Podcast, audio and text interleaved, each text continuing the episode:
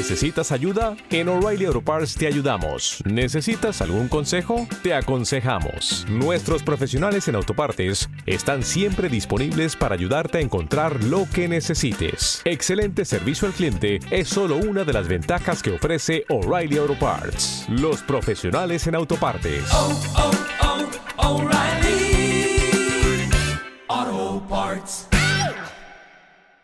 Tertulia Jurídica, episodio 163.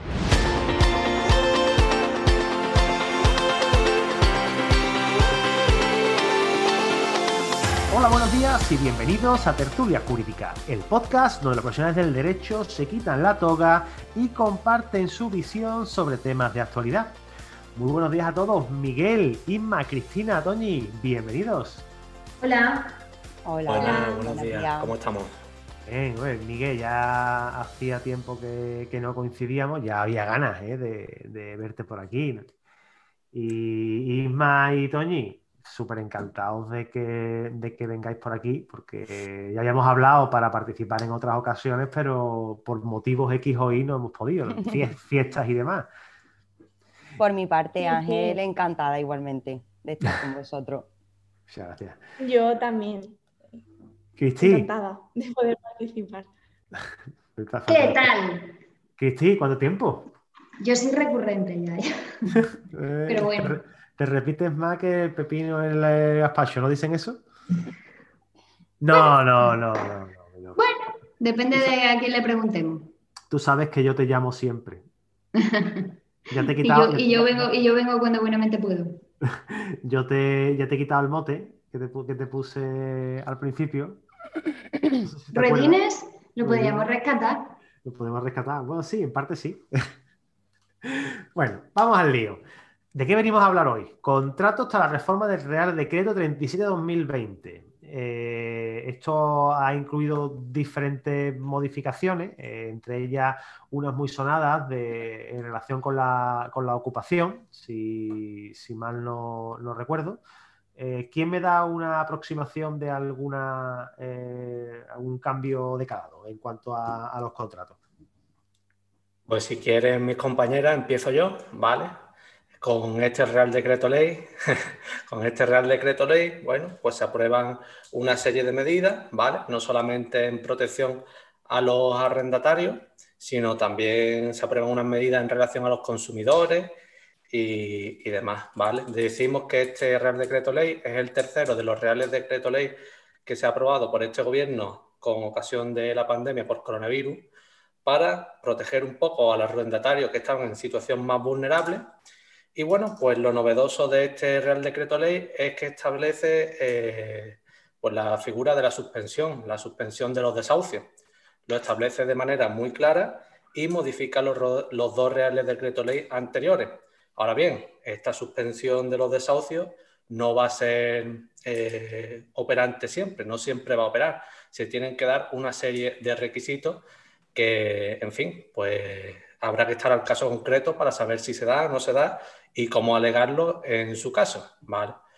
Y bueno, mm, estos requisitos, pues si quieren cedo el turno a mis compañeras, pero vaya, están tasados en el Real Decreto Ley y hay que examinarlos y cedo el turno a mis compañeras para que puedan hablar sobre estos requisitos, sobre estas exigencias que establece el Real Decreto Ley para suspender un desahucio.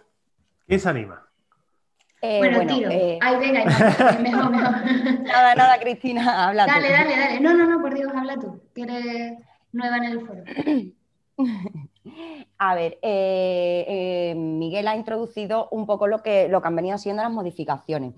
Yo, en primer lugar, pues diría que mm, una, eh, una de las grandes novedades de, este Real Decreto ha sido esa suspensión de manera extraordinaria. Ya la suspensión sí que la teníamos, pero bueno, este, este, mm, este carácter de extraordinario, ¿en qué supuesto se va a cumplir? Yo personalmente, por mucho que, me lo he leído y que he intentado eh, pues desglosar, no sé si, si realmente esto va, a ser muy funcional en- o, muy práctico, ¿no?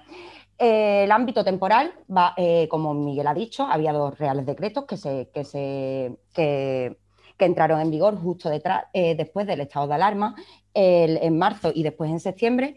Y este ha introducido la novedad, la novedad del requisito eh, eh, de la suspensión extraordinaria, perdón, que me pongo un poco nerviosa. ¿eh? Es que no sé, no sé qué es lo que tiene el botoncito colorado que aparece arriba a la, a izquierda. que, que empieza a mutear. Han estado hablando aquí cerca de 30 minutos y no han parado de rajar. Y ahora, y ahora se ponen nerviosos, ¿no? Venga. Eh, bueno, en primer lugar, el ámbito temporal, eh, pues un periodo corto porque se supone que es hasta que, hasta que finalice el estado de alarma en mayo, que ojalá termine, eh, finalice en mayo, y después eh, cambia su redacción y en, realidad en lugar de hablar de desahucios como se hablaba anteriormente, pues se habla de, ju- de juicios verbales que versan sobre reclamaciones de renta, cantidades debidas por el arrendatario, operación del plazo de duración. Mm, ahí podríamos decir que, bueno, ¿y, qué pasa con aquellos arrendamientos en los que no se reclama renta? Mm, aquellos desahucios en los que no se reclama renta, algunas no sé. Eh, la gran novedad, la eh, las, que no se exige la situación de vulnerabilidad sobrevenida por el tema COVID. Basta con que mm, esté en una situación de vulnerabilidad eh, en general. ¿Vale? Esta situación de vulnerabilidad, ya en el Real Decreto de 11-2020, mm, mm, no se ajustaba a lo, que, a lo que se establecía como situación de vulnerabilidad por los servicios sociales y demás, eh, sino que establecía unos requisitos, el IPREM. Que no Y- requiere de informe social. De, Sí, de- sí, sí va a requerir de informe. Vale. sí va a requerir de informe, pero se establecen como unos requisitos más tasativos para que se declare esa situación de vulnerabilidad. Ok. Comprendo. Y bueno, yo creo que esa es una de las principales novedades, que, que no, no- no es una situación sobrevenida, ¿vale? Simplemente que, se, que, que esté en situación. Y bueno, esta suspensión, pues hasta que dure el estado de alarma. Y, la, y la- los propietarios, me refiero, la- los propietarios de estas viviendas ¿no? afectadas por, por esto, eh, pueden ser personas físicas, personas jurídicas, pueden ser ambas, mm, es indiferente. Yo, antes, de entrar, antes de entrar en, en si son propietarios de una sola vivienda, son grandes tenedores y las posibles diferencias que pudiera haber, a lo que ya venimos hablando, mm, hacer como varias reflexiones. Lo primero es que, como bien estaba explicando Isma, eh, la situación tiene que ser una situación de vulnerabilidad económica. ¿vale? Esa situación de vulnera- de vulnerabilidad económica no vale simplemente con que se anuncie en el tribunal, sino que además se tiene que acreditar. ¿Vale? Que además eh, Asuntos Sociales eh, debe de emitir su propio informe. Entonces, eh, si no se le da una solución habitacional, es cuando se suspenden lo- los lanzamientos. ¿Quiénes son los encargados de dar estas soluciones habitacionales? Pues los registros, el,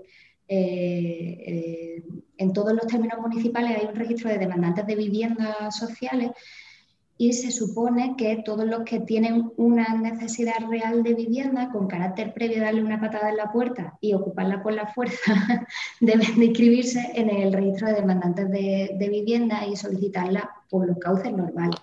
Entonces, si por esos cauces no se puede conseguir una vivienda eh, o se le puede dar una solución habitacional, que es como se llama a este tipo de situaciones, es decir, si la Administración no puede dar una solución habitacional al inquilino, entonces se suspende el lanzamiento. ¿Vale? Y luego me parece súper interesante que a efectos de, este Real Decreto se equipara en la misma, posi- en la misma eh, posición al que ha accedido al inmueble inquilino con su contrato, pero que ha venido a peor fortuna y no puede seguir no puede seguir pagando, a el precarista, por ejemplo, al, al- al ocupa. ¿vale? A él, eh, esa- esas personas que han ocupado de por ese método, también les aplica este Real Decreto, que a mí me parece como una de las grandes novedades que quizás es lo que más comentamos en aquel podcast del que surgió la idea de hacer este, en el que descendemos a más detalle. Cosa que a mí también me llama muchísimo la atención. Por ejemplo, ¿qué pasa si tanto propietario como inquilino tienen necesidad de vivienda? ¿Quién valora esa situación de especial necesidad? ¿Qué- qué- dó- ¿En qué momento se hace esa ponderación? Pues bien, en el, procedimiento judicial en el que se, se esté tramitando el procedimiento derivado pues, de la situación de impago, la situación de precario, al momento de estarse ese incidente excepcional de suspensión de desahucio, es en el momento en el que el, inquilino, que se supone que lo está interesando, tiene que acreditar esa situación de vulnerabilidad, de especial vulnerabilidad económica, que como bien ha dicho Inmaculada, no tiene que ser una situación de especial vulnerabilidad económica derivada de forma directa del COVID, sino que puede ser por cualquier motivo, con lo cual la fórmula de acreditar lo parece que se relaja y que es más sencilla. Eh, en ese momento también es el propietario el que puede acreditar que está en una situación de especial vulnerabilidad y, mm, y serán los servicios sociales los que hagan un informe de valoración entre la situación de especial necesidad del inquilino y la situación de especial necesidad del propietario. Se, se aportará el procedimiento judicial y será el juez el que resuelva. ¿vale? que no es tan sencillo, ¿verdad? Que, se, vende, se vende como una protección a la ocupación de la vivienda, pero después de lo que has comentado, no se ve tan sencillo. Sí, yo, eh, mm, si nos importa, puedo hablar un poco. Sí, sí, Toñi, dale, dale. ¿O no? Parece que se ha cortado, ¿no? Se ha cortado, se ha cortado. Vale, eh, pues con la conexión. Eh, bueno, es una cuestión de. Es una cuestión de prueba, es una cuestión de prueba. Eh, ¿Se acreditaría la situación de vulnerabilidad? Pues eh, con la situación de desempleo que hay que acreditarla, la, índices de patrimonio si no, no, tienen más inmuebles. Es una cuestión de prueba. ¿Sencillo o no o complicado? Pues depende. Si has ido, si estás inscrito en el, en el registro de demandantes de vivienda, pues quizás lo tengan más sencillo, porque tengan tus antecedentes. En la, no lo sé, depende, es una cuestión de prueba, va, a ser muy casuístico de cada caso concreto. Cristina, eh, yo como estaba comentando, antes, sí, sí, era sobre el procedimiento, lo que hacemos en el juzgado, porque es algo muy novedoso y es que nada más que el arrendatario o el ocupa eh, solicita la suspensión, automáticamente en la práctica se suspende el procedimiento. Aunque sea el, letra, el letrado le da 10 días a la otra parte, también se le da 10 días a servicios sociales para que emitan el informe, pero el procedimiento realmente se suspende. Aunque luego es la juez la que decide por auto si finalmente se va a continuar el procedimiento o si se mm, suspende finalmente porque quedan, quedan pues, esas circunstancias excepcionales ¿no? que dice la ley, pero el procedimiento en sí, que se solicita mm, la suspensión, se suspende. Y algo también muy novedoso es que mm, incluso cuando, finalice, cuando finalice el estado de alarma, durante un mes posterior, em, el arrendador, que sería como el perjudicado, eh, tiene un mes para solicitar una compensación y eso también resulta mm, interesante. Es, una iniciativa para de cierta forma no dar como desamparado al, mm, arrendador en este caso. Y Tony, una pregunta eh, como curiosidad. Pese a lo novedoso de este procedimiento de suspensión de desahucio, ¿se está dando mucho, por lo menos en el juzgado que tú estás, que se inste o es algo más marginal en estos primeros meses? Muchísimo. Date cuenta que es como una, herramienta que se le da al ocupa o al arrendatario para suspender su procedimiento y que pueda seguir ahí dentro. Entonces, aunque él sepa que no se le dan los requisitos, lo va a solicitar, porque sabe que mismo tiene... Es una forma de dilatar el procedimiento, creo que es lo que está comentando Toñi, que, es una fórmula que cualquier ocupante, eh, antes de que se le acredite o no, eh, que concurren los requisitos, pues tiene, gana ese tiempo y gana esos días de estar en el inmueble. Hmm. Claro, es como que mm, se le da esa ventaja, eh, esa herramienta, por así decirlo, porque lo que es una ventaja para uno es una desventaja para otro. Sí, bueno, en realidad se le reconoce más derechos a, los, ocupantes por, cualquier motivo, por título de contrato o por, ocupación. Sobre la, sobre la, mm, la indemnización o compensación que has comentado, Toñi, yo no sé cuál es tu opinión al respecto, porque aún queda para poder solicitarla, pero eh, parece que no hay dotación presupuestaria propia para, para abonar esa compensación y que tampoco hay un importe seguro, sino que se calcularía como, si no entiendo mal, conforme a una estimación de los precios medios del contrato de alquiler de la zona. Y si yo no lo tengo mal entendido, parece ser que, que esa compensación se pagará a cuenta de los presupuestos de las comunidades autónomas con cargo al, plan estatal de, al plan de, vivienda que el que se está ejecutando ahora es 2018-2021 y que debe, ese plan debe de estar económicamente bastante agotado, esa gestión. tiene que estar más seco que... Sí. A la hora de llevar a cabo eh, eso va a ser complicado, porque es como visto y además depende del entorno donde se vende la vivienda ocupada o, en, o arrendada, depende, o sea, variaría. Entonces, es un poco ambiguo. Ahí coinciden ustedes. Hmm. Comprendo. a mí me parece especialmente eh, interesante destacar que este, este, este incidente especial de, suspensión se aplica no solo a los procedimientos nuevos, sino a todos los procedimientos que se estén tramitando, eh, a todos los procedimientos que lleven al lanzamiento, que impliquen el lanzamiento de, del ocupante y que se estén tramitando por, cualquier, por cualquier motivo. No solo, o sea, no solo a los nuevos, insisto, sino a los que ya se estén, se estén tramitando. Sí, ahí en el juzgado, eh, ya te digo, yo casi todo lo que llevo ejecuciones, tanto civiles como penales, y las civiles pues suelen ser esto también. Y todas se están suspendiendo porque mm, acreditan eh, esta situación. Nada más que salió el Real Decreto y su entrada en vigor, todos los que tenían estos asuntos, pues lo alegaron. Bueno, eh, yo lo que, lo que he vivido en mi experiencia es que todos los que tenía en esta situación me llamaron corriendo y, tengo los incidentes instalados y, suspensiones solicitadas mínimo, de momento mínimo hasta el 9 de mayo. Sí, sí, sí. Esto estuvimos hablando ya eh, hace dos, lunes en el podcast, Cristina y yo, comentando la, dos o tres lunes, si mal no recuerdo, comentando la, en especial esto de la dotación presupuestaria, también hicimos, hicimos mención. Eh, ¿Qué te parece también, bueno, eh, lo que hemos dicho, ¿no?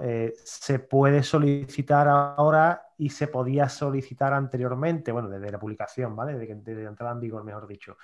Eh, ¿Queréis que entremos un poquito en el papel que recibe, que hace cada una de las partes? Me refiero al Tribunal de Justicia, al juez. Eh, Toñi ha comentado algo por encima.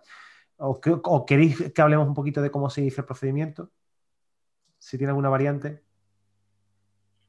Bueno, al final, al final la última palabra de si se suspende o no, pues la va a tener el juez, ¿no? Que movido por esos informes sociales, pues decidirá en cada caso concreto, ¿no? Sí que es verdad que hay, eh, aún no dándose los requisitos que establece el Real Decreto Ley, pues puede haber mala intención por alguna parte que sin cumplirlo y a sabiendas de no cumplirlo, pues presenten este incidente, ¿no?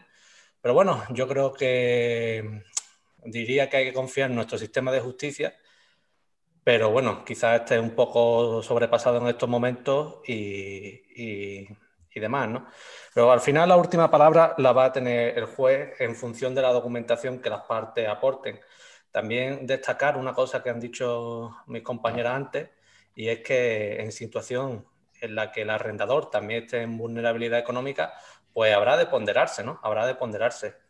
Y también decir que en los informes sociales eh, también se va a intentar buscar una alternativa habitacional a ese arrendatario a ese mm, ocupante de la vivienda para que no siga mermando la propiedad eh, ajena del arrendador o, de quien fuera, ¿no?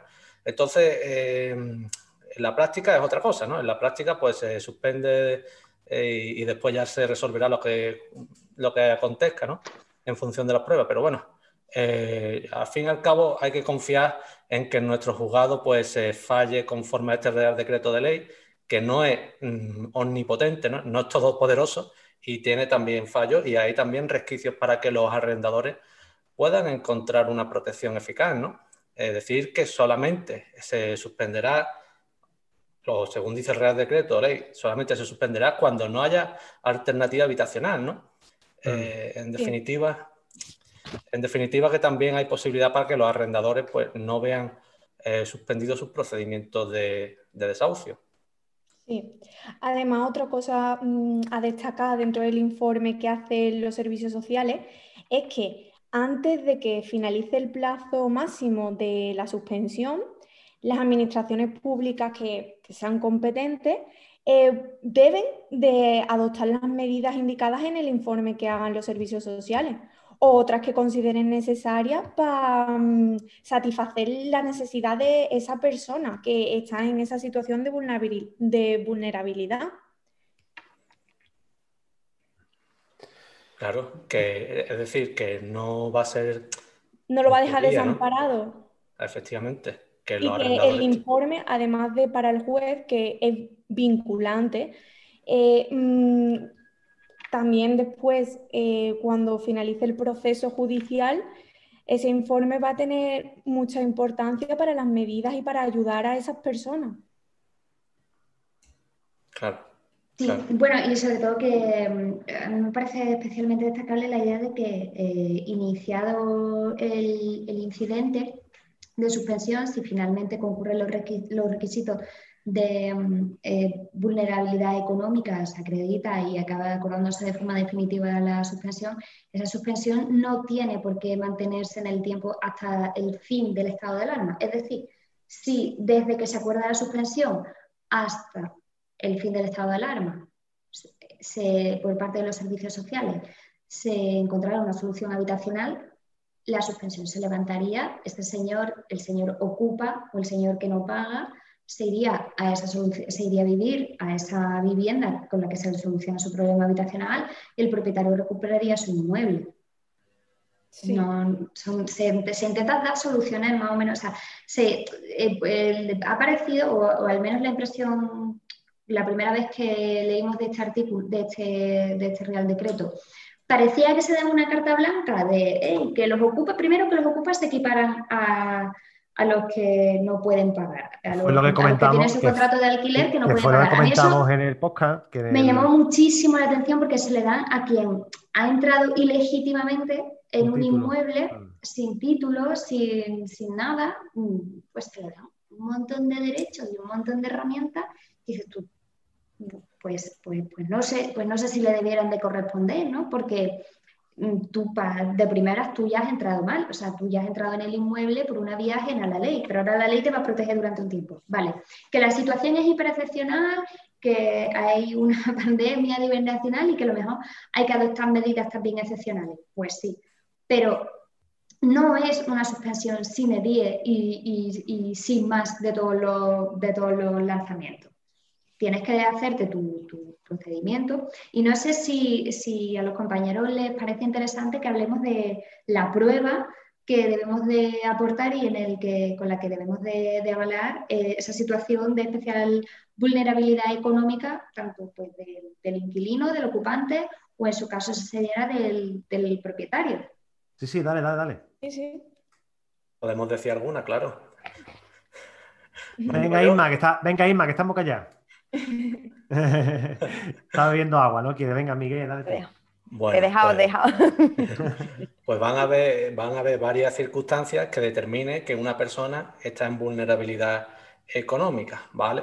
Eh, principalmente, menciono algunas. Eh, situación de desempleo por el COVID, está incluido en algún ERTE, que haya sufrido una reducción de jornada laboral por cuidado de niños o ancianos, o personas que de alguna forma hayan visto reducidos sus ingresos o su facturación de una manera notable. Esto se deja un poco eh, a efectos probatorios, que se ajunten las últimas declaraciones trimestrales, por ejemplo, si tienes un negocio que se haya podido ver afectado por el cierre de actividad. En definitiva, esta última, ¿no? que, se que se hayan visto reducidos los ingresos o la facturación, es un poco lo que puedas probar. ¿no? También habrá... ¿Qué hacemos con la economía sumergida? Todo el mundo sabe que existe.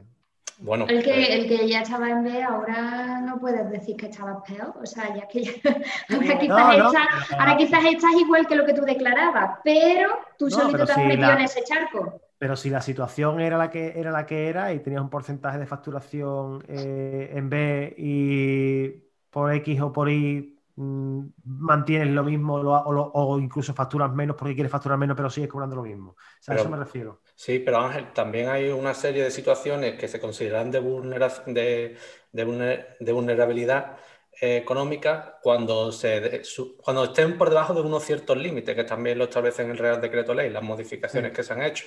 Y es que, por ejemplo, una familia, que son una familia, una pareja que tenga un hijo, pues si sus ingresos son inferiores a 1.614 euros, pues también se considera que está en vulnerabilidad económica y por tanto también podría solicitar y que se le concediera esta suspensión. Si una familia monoparental, pues el límite ese mm, se incrementa a 1.856 euros y bueno, también si hay eh, la familia personas, hay personas con discapacidad y demás, pues también se incrementa este límite. Es decir, que si por cualquier asunto tú estabas facturando en B, X, y ahora pues no lo puedes demostrar que se han visto reducidos tus ingresos, pero te encuentras eh, por debajo de estos límites, ¿no? Dependiendo del tipo de familia que sea, pues también te podrás acoger a esta suspensión.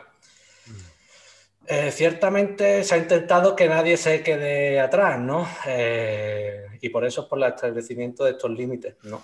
Pero bueno, eh, es muy favorecedora para los arrendatarios y para ciertas personas a las que se ha hecho alusión aquí. Y, y bueno, pues la verdad es que estos son las principales situaciones de vulnerabilidad económica que establece el, el Real Decreto Ley y a los que hay que atenerse y a los que hay que atenerse también los jugadores. Sí que es verdad que he dicho que hay una que es más apreciable y que va a depender de lo que podamos probar y, y es la reducción de la facturación o de ingresos, ¿no? Pero bueno, ahí entramos a valer nosotros los abogados, tanto si tenemos que defender a la parte del arrendador para intentar decir que no se ha producido esa, esa reducción, o si defendemos al arrendatario o ocupado, ocupado, ocupante, ocupante, ocupa, como queramos llamarlo, puede decir que sí. Que Moradores varios del inmueble. Llamadlo como queráis. llamadlo como queráis. Y bueno, estas son las principales situaciones de vulnerabilidad eh, económica que se pueden dar y que establece el Real Decreto Ley. Muy bien, pues yo creo que hemos dado un repaso bastante eh, extenso, ¿no? ¿O se nos Sí. queda algo en el tintero?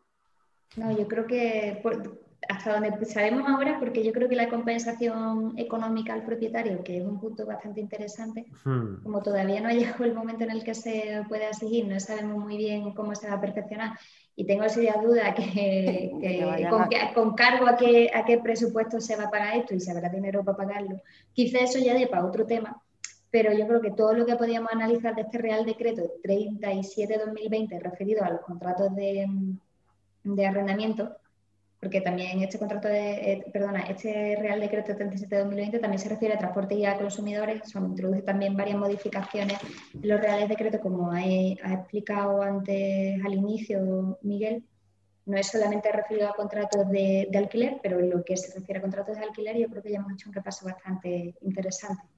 Pues sí. Sí, yo creo que también hemos visto los plazos, los procesos, los requisitos, cuando finaliza. Muy bien, pues entonces vamos a darlo ya por, por finalizado. Eh, familia, muchísimas gracias por el ratito y a ti que nos estás escuchando, darte las gracias por escuchar este episodio, por las valoraciones de 5 estrellas que nos haces en iVoox, Spotify y en iTunes. Y recordarte que nos escuchamos el lunes aquí en tu podcast, en Tertulia Jurídica. ¡Chao! Un abrazo. Luego. Hasta luego. Adiós chicos, gracias por mm, darme la oportunidad, que yo soy nueva en esto, nunca he mm, aparecido por aquí, es la primera vez. Es Muy tu bien. casa, cuando quieras puedes repetir, ¿vale? Ay, me intento poner, pero se me ha. Vale. Ahora, ahora. Chao. Ahora. Adiós. Luego.